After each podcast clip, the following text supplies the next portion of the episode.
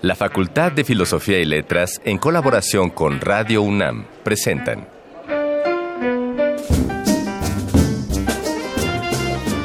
Lecturas de pasillo y debates de jardinera. Pensamientos de biblioteca y encuentros de ludoteca. Cátedras extraordinarias fuera del aula.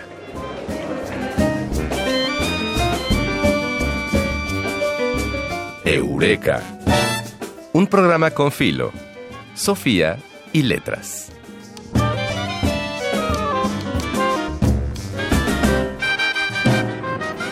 Hace algunas décadas proliferó en México cierto tipo de teatro que se dividía para enfocar sus espectáculos a dos públicos distintos. Seguramente todos ustedes han oído hablar de esto, sobre todo a partir de lo que dicen sus protagonistas. De esa manera, por un lado se encontraban las vedettes, artistas escénicas de gran popularidad que explotaban su talento para el baile, el canto en algunos casos y por encima de todo, su belleza.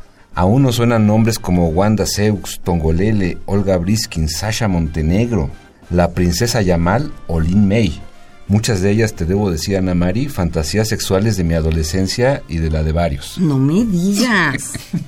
bueno, y por el otro lado, había grandes comediantes de enorme ingenio y de carisma incomparable, como Cantinflas, Clavillazo, Resortes, esto era otra cosa. Exponentes de la escena popular, de esa manera de hablar, de esa jerga tan especial que tenemos la fortuna de recordar en la mejor etapa de nuestro cine nacional. Estos artistas se paseaban por elegantes centros de espectáculos y en las carpas itinerantes del teatro de revista. Y el día de hoy en Eureka tendremos el gusto de analizar esta curiosa forma de entretenimiento que es parte fundamental de nuestro folclore nacional. ¿Y qué mejor lugar para demostrar la habilidad de nuestros cómicos de carpa que sacar del arcón de mascarones la voz y una historia de Mario Moreno Cantinflas? Para resolver todas nuestras dudas sobre este fenómeno conocido como teatro de revista, en la sección 3 de 10 hablaremos con Horacio Almada Anderson. Y en una anécdota particularmente emotiva, Sí. nuestro Yo solo sé del día de hoy estará a cargo de una exalumna de la facultad que en días recientes volvió a ella para acompañar a su hija a la bienvenida que se organizó para todos los alumnos de nuevo ingreso de este reciente periodo escolar. Nosotros somos Ana Mari Gomis, E Ignacio Escárcega. quienes agradecemos su compañía en el inicio de esta emisión de Eureka, un programa con filo, Sofía y letras.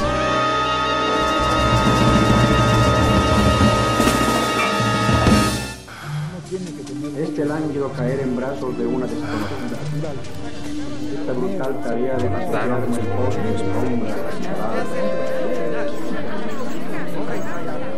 Las palabras que edificaron nuestro presente. Arcón Mascarones. Bueno, maestros de la improvisación y genios de la comedia y del albur, los actores del teatro de carpa mantenían la atención del público gracias a la creatividad con la que analizaban y criticaban los temas cotidianos de su época. Y además eran temas políticos, ¿no? Claro. Y un ejemplo de ello sonará a través del arcón mascarones de hoy, que se abrirá, como lo dijimos, con la explicación del átomo dada por Cantinflas en su película Soy un prófugo. ¿Ya vio esto? ¿Qué cosa? ¿Pueden los átomos destruir el mundo? Si viera que sí, aunque usted no lo crea. ¿Y cuáles son los átomos? ¿Que cuáles son los átomos?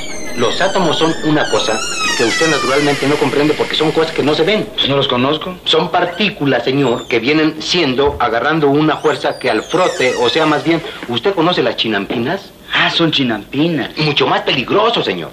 Como la dinamita. Como la dinamita. ¿Cómo compara usted la dinamita con el átomo?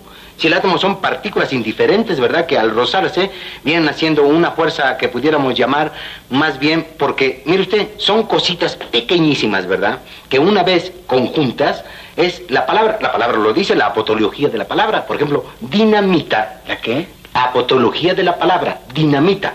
Tiene usted la dinésima parte de la mitad de la partícula de- del átomo. En cambio, el átomo es una cosa tan fuerte, ¿verdad?, que al estallar viene agarrando, porque el roce, lo más raro de la cosa, que al usted soltar el átomo, viene cayendo poco a poco y parece que no rosa. Pero llega el momento, que explota y entonces la frotación del mismo átomo hace que la partícula desintegrante se unifique uniformemente, pero al mismo tiempo desintegrada. Entonces ya como quien dice, explotó. ¿Tiene usted, usted estuvo en la prueba de Biniquín? No, yo estaba aquí. Yo también, pero digo, ¿usted vio en los periódicos? Ah, sí. La prueba que hicieron, una isla, ¿verdad? Rodeada de arenas, animales, ¿verdad? Y luego echaron la bomba. Y viene bajando la bomba, la bomba, hasta que toca, ¿verdad? El suelo. Agarra el agua, la levanta 80 mil pies de altura y ahí están los animales. ¿Y qué pasó? Nada, ahí están. Con mucho calor, pero ahí están.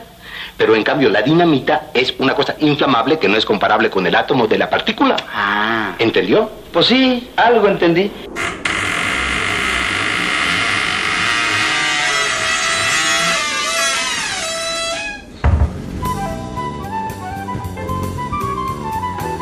No siempre se dice todo lo que se sabe, pero este sí es el lugar. 3 de 10.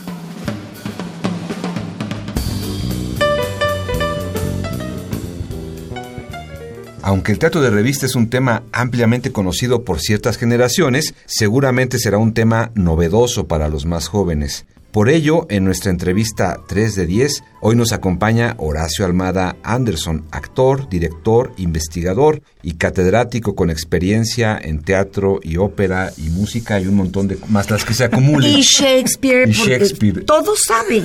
Bienvenido, bienvenido Muchas Horacio, qué gusto que estés con nosotros. Qué abrumador que me presenten así, que va. Decíamos en el camino, en el camino al programa, cuando sabíamos que ibas a estar aquí con nosotros, decían a Mari, pero si es especialista en Shakespeare. Tú le decías, no, pero es que viene a hablar de teatro de revista. Sí, yo decía, ¿cómo va a ser, Ignacio? Eh, a ver, cuéntanos, ¿por qué el teatro de revista? Mira, que a mí me sorprende. Sí, yo desde muy joven decidí dedicarme al teatro, pero en realidad la primera carrera que yo intenté realizar completa fue música. Entonces yo venía de un contexto musical en mi primer deseo de estudiar y después decidí que la música es, la iba a dejar como mi gran pasatiempo en la vida, pero que lo que yo realmente quería hacer era dedicarme al teatro y presentarle al público un espectáculo y que se divirtiera y que la pasara bien y estudiar el fenómeno me encantaba, ¿no? Y claro, cuando me ingresé a las aulas de la facultad a estudiar la licenciatura en eh, literatura dramática y teatro, que por cierto hice toda la licenciatura como oyente porque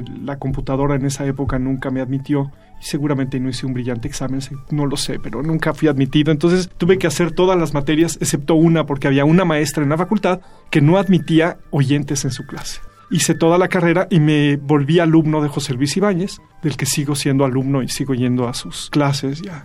Y claro, por otro lado, desde hace muchos años la música regresó como no solamente un pasatiempo, que era lo que era en muchas décadas de mi vida, sino que ahora se volvió parte fundamental de mi quehacer. Y cuando me contrataron para dar clase en la facultad, pensaron que yo podía dar una clase que se llama coro e integración vocal, para enseñarles procesos de voz que no solamente voz. es hablada a nuestros alumnos, sino que aprendieran a escuchar varias voces simultáneamente y entonar diferentes momentos musicales en lo que fuera musicalmente, pero que pudieran empezar a educar eso que los actores necesitamos, que es escuchar, ¿no? Básicamente, escuchar bien. Claro, de manera que uno podía caminar por los pasillos de ahí de, de la zona de teatros de la facultad y de repente escuchar a un grupo que estaba practicando, ensayando Las telefonistas del amor. Del es amor. una canción famosa de Chinchunchán. Ya Así después es. vi que era Horacio. Era eh. yo. Ah, eras tú. Era yo, claro, porque en esa clase, desde hace tres años, en el examen final,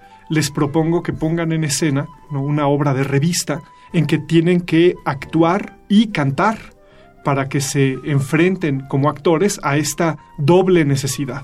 Lo que decían hace un momento es cierto, ahora se habla en el teatro musical de Broadway y el norteamericano, A eso iba. sí, del triple threat, ¿no? Sí. Estos actores que cantan y que bailan. Y eso no era... Y que actúan. Y que actúan, claro. Son actores que hacen, tienen todo en el mismo nivel, digamos. No son tan buenos cantantes como actores y tan buenos cantantes y actores como bailarines. Y eso se nos olvida que a principios del siglo XX, en el cambio del XIX al XX, era una necesidad común en todos los cómicos que ingresaban a las filas de estos teatros que ofrecían zarzuelas, que ofrecían óperas y que las obras teloneras en un principio eran estas pequeñas revistas musicales en donde había una crítica social, había un tema absolutamente mexicano en el más profundo uso del término y donde se criticaba la sociedad, la política, las costumbres y de ahí se generó en él mismo un espectáculo completo. Ya no era una obra telonera, y era una obra en ella misma, como Chin Chun Chan lo fue, o como más adelante El País de la Metralla resulta una de las más taquilleras también, hablando de un tema terrorífico, ¿no? Que es este, la decena trágica. Pero creo que ahí también lo que dijeron hace rato es muy importante, eso nutrió las filas de los actores del cine nacional en los años 30, en los años 40, eso que llamamos el cine de oro de este país, porque estaban adiestrados, educados, para hablar de la cotidianidad, para hablarle al público eran que les todo, iba a ver. Eran todoterreno. Así es. Y las tiples se convirtieron en actrices famosas, ¿no? En primeras actrices del cine, este, La los guayaba- la cómicos guayaba y la tostada. Y después hay toda esta influencia que también viene de la ópera francesa y de la zarzuela española que se integran en el espectáculo. O sea que ver Chin Chun Chan no nada más es ver un producto acabado, originado y dedicado solo a la experiencia mexicana de lo escénico, es ver todas las influencias que en ese momento nutrían la parte del escenario de finales del siglo XIX en México, que vaya, estaba muy en la cultura de ese momento de los mexicanos que ir a la ópera, por ejemplo, era de gente bien nacida, bien educada y que mostraba un estatus. Entonces toda la buena sociedad iba al Teatro Nacional a escuchar óperas con las que difícilmente se podían relacionar de primeras, pero sabían que en el intermedio había un espectáculo como este. Ah, sí, o sea, representaban una ópera y en el intermedio. Claro, por supuesto. había- Una ópera, una ópera nunca te dejan en el siglo XIX esos intermedios en la tradición desde el siglo de oro. Había entremeses. Sí, claro. Había- Es- de ahí viene el entremés. es decir, Claro, de ahí claro. viene también, de repente, cuando no tenían una obra de estas, cantaban un par de arias de otro compositor, ¿no? Que servía como de, de mantenerse en el teatro. No es como ahora que todo el mundo conserva silencio en el Palacio de Bellas Artes y sales a comprar tus Tu chocolates whisky. y tu whisky, ¿no? Sí. Para regresar. No, no, no. La gente se podía quedar a ver lo que seguía, que estaba puesto en escena, o podían ir al baño y esperar el siguiente acto de la ópera o el siguiente acto de la zarzuela, y había esta obra telonera. Generalmente el género chico se abría como esta primera acercamiento al público, ¿no? Era lo como la loa del siglo XVII. Llegaba el público y veía esta obra telonera y después ya veía la ópera o después ya veía la zarzuela, la zarzuela completa. Y después eso fue desplazando. El teatro que se hacía en México desplazó a ese teatro europeo y para 1905 Chin Chun Chan es la obra más taquillera de la historia del teatro todavía hasta el momento. ¿no? La cantidad de representaciones que se pudieron hacer de esa obra ininterrumpidamente desde 1904, pues sí es digna de tomarse en consideración. Y claro, cuando te asomas a ese texto, te das cuenta de la riqueza, no solamente de la música, del texto, del texto mismo, de lo que comunica el texto en todos sus niveles escénicos, este, dialogados, en, en lo que el público puede reconocer, no nada más de la anécdota, sino de esta relación compleja que hay entre el espectador y el actor en escena. ¿Por qué no nos cuentas brevemente la anécdota, Horacio, para Sí. nuestro, nuestra Sí, audiencia? ¿No sí. es una comedia de enredos? Sí, de... Chin Chun Chan es una comedia de enredos en donde un hombre está escapando desesperadamente de las agresiones físicas de su mujer. Volviendo a la violencia. No, pero porque él le pintó el cuerno, ¿no? Y claro, entonces esta mujer aguerrida anda buscándolo por toda la Ciudad de México y él para esconderse entra a un hotel en donde están esperando la llegada de un chino, de un, embajador, de un- sí, de un, ajá, de exacto. un muy alto funcionario chino y él se hace pasar por el chino. Ah, y se disfraza de chino. Y es Chin Chun Chan. Y es, por eso es Chin Chun Chan. Sí. Finalmente la obra hace que la mujer encuentre al marido y que hay unas escenas muy chistosas entre el chino verdadero y este chino que ya se había hecho pasar por él, en donde no se entienden porque el chino mexicano pues inventa el, el lenguaje y el otro supuestamente le habla en chino, en mandarín, y entonces la comunicación es muy graciosa. Y claro, ese teatro sirve para meter una serie de números musicales que no necesariamente tienen que ver directamente con el cuento que está contando la obra, como este número que mencionabas hace rato, Ignacio, sobre las telefonistas del amor, Sí. ¿no? En donde en la, te- en la anécdota van pasando por una calle y le dice, ya tenemos uno de los números preparados para que el embajador chino disfrute de su estancia. Ah, ¿y de qué se trata? Pues de este número que lo verán a continuación y ¡pum! aparece en escena las telefonistas del amor, que eran números pícaros, ¿no? Con doble sentido, siempre Sí, claro, siempre. siempre y que se podían incluir en otro tipo de obras como las tandas, en donde estos números se extraían de estas obras completas y se hacían tandas como las que hizo Cachirulo hasta los años 80, en que seguía ofreciendo este tipo de espectáculo. Hombre cultísimo, Hombre sabía cultísimo, muchísimo un de teatro. espectáculo que duró mucho, se llama, se llamaba Dos, Dos tandas, por un boleto. Dos tandas por un Así es. boleto. Y claro. una de las partes era Chinchunchan. Ay, nunca le he visto. Yo quiero ver Chinchunchan. A ver si convences a Ana María, ¿eh? porque ya no sale del Netflix, pero con esto... No, con sí es algo. sí, sí, sí. No, porque el, el teatro es algo superior a todo. Pero fíjate que lo que es muy interesante de este teatro en particular es que sí, nosotros estudiamos con devoción a Lope, a Calderón, a Shakespeare mismo, a, ¿no? a los franceses, a, Racine, a Molière, como el canon, y ahora Sí. sobre todo en esta época que todo se mide por las 10 mejores obras y los 10 mejores autores. Y Tu top ten. Es el top 10, Sí, el ¿no? top el 10. ranking que ahora yo estoy un poco hasta el gorro de que todo tenga que entrar en un ranking, ¿no? Porque no es competencia, digo. No, no es Racine y competencia. Shakespeare, desde sus puntos, son geniales los dos. No tienen Claro. por qué estar en un número Claro. de una lista.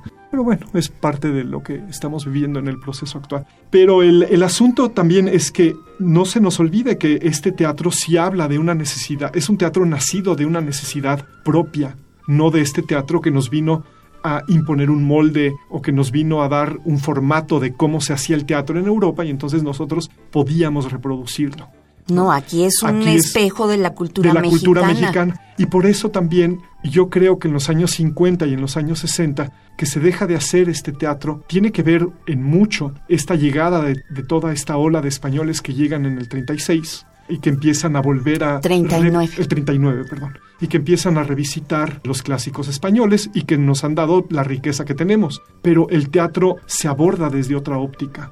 Navarro Tomás tiene mucho que ver. ¿no? Claro. Hay una dicción propia para el teatro que se hace en español. Y claro, hablar de Tintán o hablar de Cantinflas mismo, pues evidentemente el canon, es, el- la estética es diferente. El teatro es distinto. ¿No? Sí, Oye, claro. Horacio, ¿y qué tal conectan los estudiantes con este repertorio como tipo Chinchunchan? Fíjate que al principio es, es sintomático. Las primeras clases es, ay, vamos a hacer eso. ¿Te cae que vamos a hacer Sí, eso? sí, sí, me Y al final es le- ab- el absoluto entusiasmo. Porque Pues cómo no. el primero que se relaciona con ese texto y con esa música son ellos mismos. Claro. Pero no lo sabían.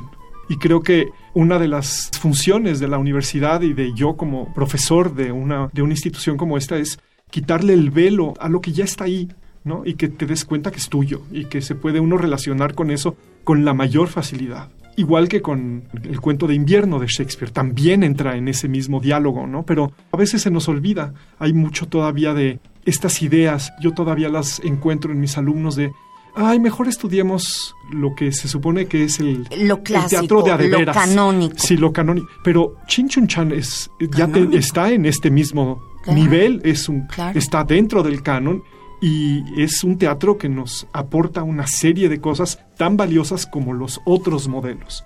Y eso es lo que trato de enseñarle a mis alumnos. Creo que generalmente se llevan el mensaje y muchos de ellos cada vez ahora, por ejemplo, este último semestre en la materia de dirección que también doy, les puse de ejercicios puras obras novohispanas que no se hacen nunca en México, nunca. ¿no? Y todas las obras con las que trabajaron son obras breves, conventuales o sainetes que se hacían también como teloneras, o estas obras que se hacían entre monjas, que las monjas las escribían en el 18 genial. para su diversión, o estas obras que solamente el doctor Viveros ya estudia ¿no? en la universidad, porque no tiene muchos seguidores ni tiene muchos fans. Y el hecho es, yo no sé si quiero convertir a todo el mundo en fan de esta literatura, pero es nuestro pasado en la historia del teatro. Sí, ¿no? claro. De ahí venimos. Entonces, olvidarlo o simplemente negarlo es... Sí, es- quitarle la etiqueta, ¿no? Sí, es ahí está, existe, tenlo en tu horizonte, ¿no? Que esto existe. de que esto existe y gracias a esto estás tú estudiando en la facultad donde estás estudiando esta materia en particular. No sabes qué placer fue tenerte y Para mí también. oído. Muchísimas gracias Oído. por invitarme y qué bueno que están haciendo este programa increíble. Oye, Horacio, ¿y, y con qué musiquita nos dejas para Les- acompañarnos en Sí. esta tarde en, en la que nos andamos ya tratando de despedir del verano? Les traje una canción de Reinaldo Hahn de principios del siglo XX, Ajá. ¿no? De- cantada en francés. Reinaldo Hahn fue amante de Marcel Proust por un par de ¡Ah, años y fue su amigo hasta que Proust murió. Es un venezolano que vivió en París y es un muy buen músico y escribió una canción muy bonita con un texto antiguo del siglo XVII que se llama A Clory, ¿no? Dedicada a Clory, que es el nombre de la mujer. De la mujer. ¿no? Y es un texto muy, muy bonito de un poeta del siglo XVII francés que se apellida Devaux y cantado por un contratenor que se apellida Jaruski. Y espero que al público le guste. Pues está maravilloso el combo. Muchas Oye, pues gracias. aprenderemos algo porque yo no sabía. Muchas gracias. Gracias a ustedes por Gracias, invitarme. Horacio.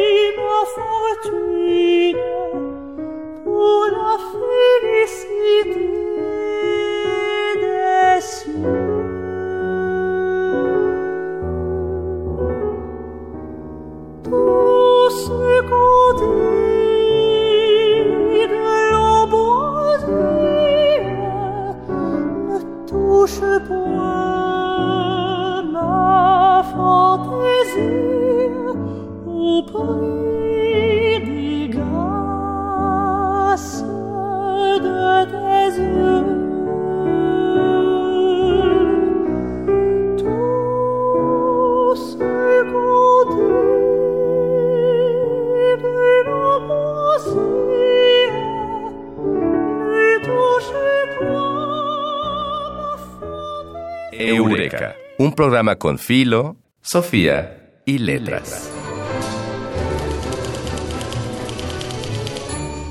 Hay cosas que no está de más saber. Yo solo sé. Cerraremos este programa hoy con el momento en el que Gabriela Casas, que fue alumna de la Facultad de Filosofía y Letras, llevó a su hija a que le dieran la bienvenida como estudiante de primer ingreso y en Yo solo sé, en nuestra sección, nos cuenta Gabriela Casas lo siguiente. Soy egresada de la carrera de teatro de la Facultad de Filosofía y Letras, generación 90, y estoy aquí conociendo el anexo de la Facultad de Filosofía, que la verdad está maravilloso. Lo maravilloso también es que lo estoy conociendo gracias a que mi hija va a entrar a la Facultad de Filosofía. Esto de verdad es una satisfacción enorme. Hace ya algunos ayeres que yo estudié en esta facultad y que ahora mi hija venga y sea parte de la misma facultad es verdaderamente una, una cosa indescriptible de, orgullo y de satisfacción. Platicando sobre anécdotas de todo lo, lo, maravilloso que fue mi vida como estudiante, recordaba una, eh, una clase con el maestro Armando Partida y teníamos un compañero, Edson se llamaba, que estaba un poco alterado de sus facultades mentales, pero tomaba clase de manera muy entusiasta siempre y le gustaba mucho la clase del maestro Partida. Pero bueno, estábamos en clase y este compañero se sentó en la, en la última banca veía directito hacia el escritorio, hacia el profesor. Y el maestro partida pues tenía por costumbre llegar en punto de la hora, quitarse el reloj y ponerlo sobre el escritorio. En punto de la hora también terminaba la clase, recogía su reloj y salía del, del salón. Pero bueno, esa, esa clase fue muy especial porque llegó, haciendo su ritual, puso su reloj en el escritorio, inició la clase y el maestro tenía una muletilla muy peculiar, siempre hablaba con el no y explicaba tres cosas no y decía para todo no, entonces eso generaba siempre mucha distracción entre todos los compañeros y eso pudo poner a Edson un poquito alterado lo que provocó que, se levantara muy firmemente, se dirigiera con una mirada feroz hacia el profesor, llegara enfrente de él, sacara de una gabardina negra que, que llevaba un bat de béisbol, lo levantara intentando golpear al profesor, se le quedó mirando fijamente, el profesor Partida lo vio asustadísimo, estaba colorado, sudando, y de repente Edson azotó el bat en el escritorio. Volteó, se despidió de nosotros los alumnos y salió del salón. Fue la, primera vez, yo creo que la única, en que el maestro Partida terminó su clase mucho tiempo antes de la hora. Esto ha sido todo de nuestra parte por esta emisión y por este mes, porque el próximo tendremos que dedicarnos quizá a las celebraciones patrias. Si tienes alguna anécdota de la Facultad de Filosofía y Letras que quieras compartir, recuerda que puedes colaborar con nosotros. Escríbenos a arroba filos-unam y en YouTube como Cartelera Cultural Facultad de Filosofía y Letras para que nos cuentes tu historia aquí en Radio UNAM. Agradecemos muchísimo al equipo de producción de Eureka. La investigación que corrió a cargo de Dayanara Nogués y Miguel del Castillo. El guion de Mario Conde la operación técnica Francisco, Francisco Mejía. Mejía. y la asistente de producción Carmen Sumaya. La productora estrella, Tamborcitos. Tamborcitos. Látigo y tacita de café. Silvia Cruz Jiménez. Pues muchas gracias por tu compañía hasta el final de esta emisión. Y nosotros somos Ana Mari Gomis e Ignacio Escárcega. Y esto fue Eureka. Un programa con filo, Sofía y letras. Hasta el otro lunes. Hasta pronto. El tiempo vuela cuando el pensamiento se divierte. Nos escuchamos la próxima semana. Eureka. Una producción de Radio UNAM.